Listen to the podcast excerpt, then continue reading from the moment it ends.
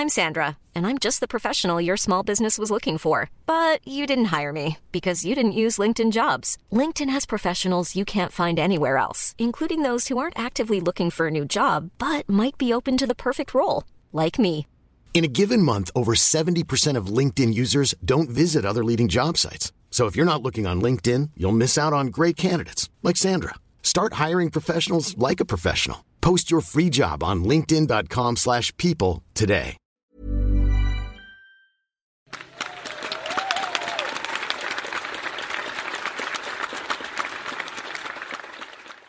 Alors, euh, notre prochaine invitée est une amie qui, euh, il y a un an, jour pour jour, a décidé de, tout plaquer pour partir en voyage autour du monde. Et euh, donc, elle est partie avec son sac à dos. Et à l'époque, c'est vrai que moi, j'étais très admiratif de son, courage. Et je lui avais dit, bah, écoute, quand, quand tu reviens, quand tu termines ce voyage d'un an, tu viens à la veillée, tu racontes ce que tu as vécu. Et donc, elle a vécu des tas de choses, hein, des moments euh, magiques, des moments euh, extraordinaires, de très belles rencontres. Et elle a vécu aussi des choses euh, beaucoup plus dures, mais malgré tout, elle a quand même tenu à, honorer cette promesse et à venir raconter son voyage ce soir. Merci d'applaudir très très fort Irène.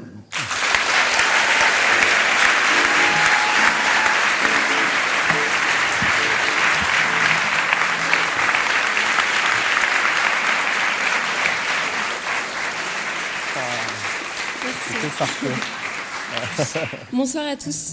Donc, euh, comme, euh, excusez-moi, comme l'a dit Patrick, ça fait un an que j'ai mis toute ma vie dans des cartons, que j'ai confié mon chat à une amie, que j'ai embrassé mes amis très fort, ma famille aussi, que j'ai fait mon sac à dos de 12 kilos et que je suis partie euh, donc dans l'objectif de voyager pendant un an.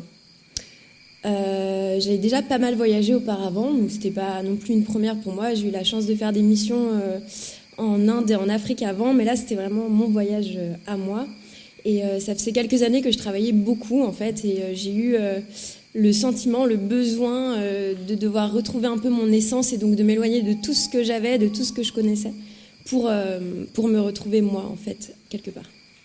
Donc évidemment, raconter un an de voyage en 10 minutes, ça va être un petit peu compliqué. Donc j'ai plutôt décidé de me concentrer sur des moments parce que j'ai compris que ce qui était important, le voyage, c'est pas forcément le lieu magnifique que tu vas voir, le désert de sel, le temple, le truc. C'est peut-être plus ce qui se passe euh, pour aller d'un point A à un point B en fait. Et donc c'est ces moments-là que, que je vais vous raconter. Et une dernière note, je vais souvent parler, dire euh, mon pote, mon pote, mon pote, et peut-être que vous allez plus comprendre, mais en fait, ce que j'ai pu découvrir, c'est que en un an, c'est qu'on n'est jamais seul en fait quand on voyage et que on se fait des potes euh, sur tout le long du chemin. Donc voilà. Pour commencer, je vous parlerai de quelque chose qui impressionne souvent les gens, c'est le transport en fait.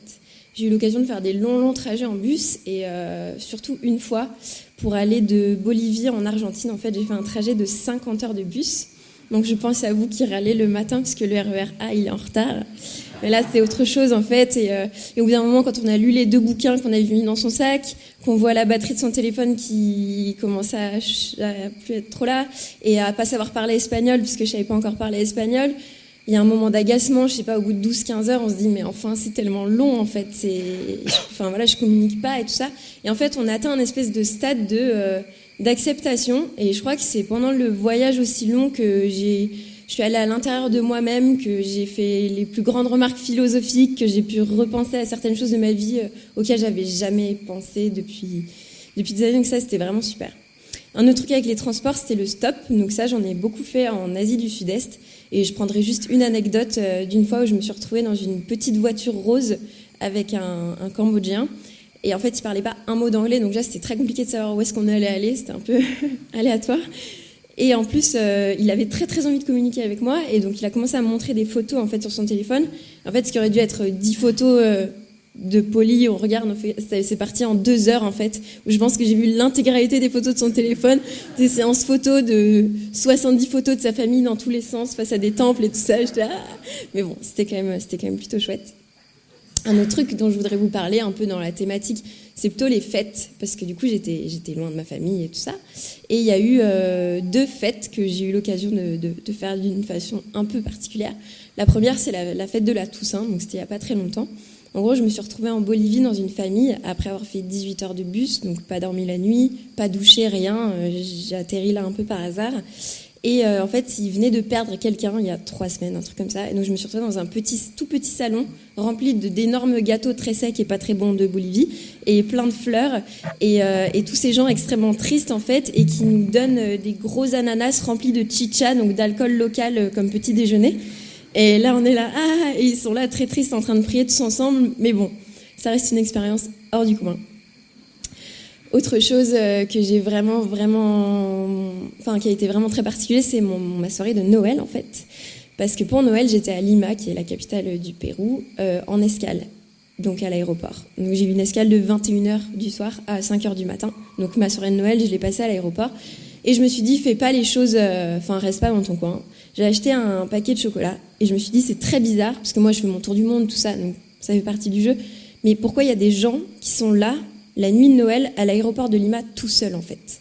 Et du coup, je suis allée voir toutes les personnes et je leur ai donné un chocolat et en échange, ils devaient me raconter la raison pour laquelle ils étaient là et c'était vraiment euh, un Noël euh, très très très sympa. Enfin, un gros Noël tous ensemble. Voilà. Ensuite, euh, une des dernières expériences sur laquelle je reviendrai, ça a été une expérience humaine très très forte parce que j'ai eu un problème en fait pendant mon voyage. Vous en doutez, Patrick a un petit peu abordé les choses. Et en fait, ce qui s'est passé, c'est que j'ai vécu euh, une des plus belles preuves d'humanité du monde. Je sais pas. En fait, il y a des gens que je ne connaissais pas qui se sont complètement occupés de moi pendant deux semaines, alors que vraiment, je, ne les connaissais pas. On avait seulement un ami euh, en commun. Et euh, ils m'ont accueilli, ils m'ont fait manger de la pizza dans une chambre avec plein de nounours devant une émission de drag queen.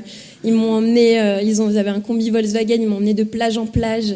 Euh, enfin, c'était c'était des grandes vacances et c'était magique. C'est comme si c'était ma place, comme si c'était là. Et quelque chose de très fort, c'est que j'avais, j'étais un petit peu pas très bien.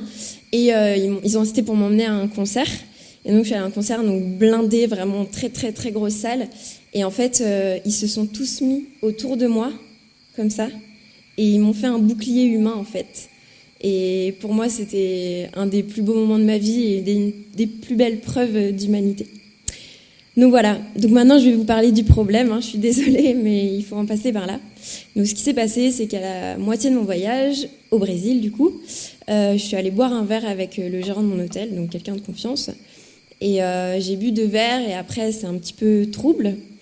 Et après euh, je me suis réveillée le matin, il était en train de, de pénétrer en fait. Et là, les choses se sont remises dans ma tête. J'ai eu des flashs euh, de lui qui profite de moi.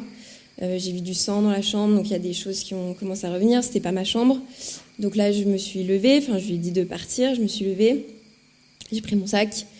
Euh, j'ai contacté justement ses amis, enfin ses futurs amis, pour savoir que j'étais attendue quelque part. J'ai fait 36 heures de bus, j'y suis allée, j'ai pu être prise en charge à l'hôpital, etc.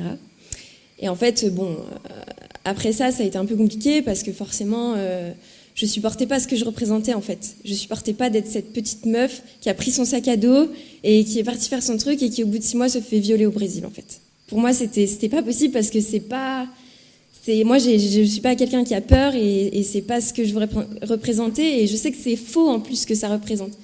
Et ça a été compliqué. J'ai pas voulu lâcher l'affaire parce que je me suis dit déjà qu'il m'a abîmé physiquement, psychologiquement, je veux pas lui accorder le fait que je, stoppe mon projet pour lui en fait. Donc ça, je l'ai pas voulu du tout. Et, euh, et du coup, euh, du coup, je me suis posé pas mal de questions et j'ai commencé à en parler. Et euh, j'ai un pote qui m'a dit au téléphone, oh là là, mais en fait c'est horrible, c'est arrivé à une pote à moi la semaine dernière à Marseille. Et là, en fait, ça m'a fait beaucoup réfléchir parce que je me suis dit, euh, en fait, le problème c'était pas ça. Le problème c'est pas que je sois une petite meuf qui est partie avec son sac à dos et qui s'est fait violer au Brésil. Le problème c'est notre société en fait. Et premièrement, c'est ma condition de femme. Et deuxièmement, c'est ma condition d'être humain dans, dans, dans, un monde qui vit dans, sous le règne de la peur en fait. Et, euh, et voilà. Et finalement, je pense que je vais pas vous demander de lever la main, mais je pense que parmi vous tous, euh, nombreux sont ceux qui ont, qui ont peur qui, sont, qui ont été ou qui sont harcelés, qui ont été euh, agressés, etc.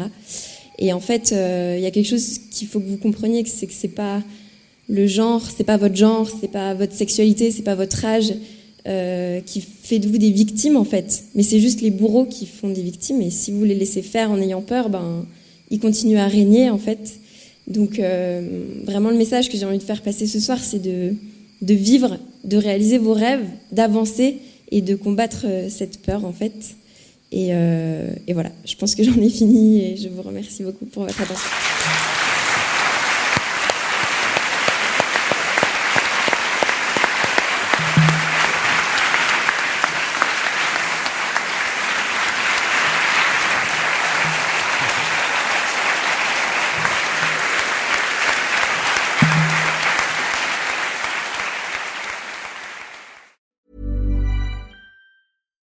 Deserves the best, and there's no better place to shop for Mother's Day than Whole Foods Market. They're your destination for unbeatable savings, from premium gifts to show-stopping flowers and irresistible desserts. Start by saving 33% with Prime on all body care and candles. Then get a 15-stem bunch of tulips for just $9.99 each with Prime. Round out Mom's menu with festive rosé, irresistible berry chantilly cake, and more special treats. Come celebrate Mother's Day at Whole Foods Market.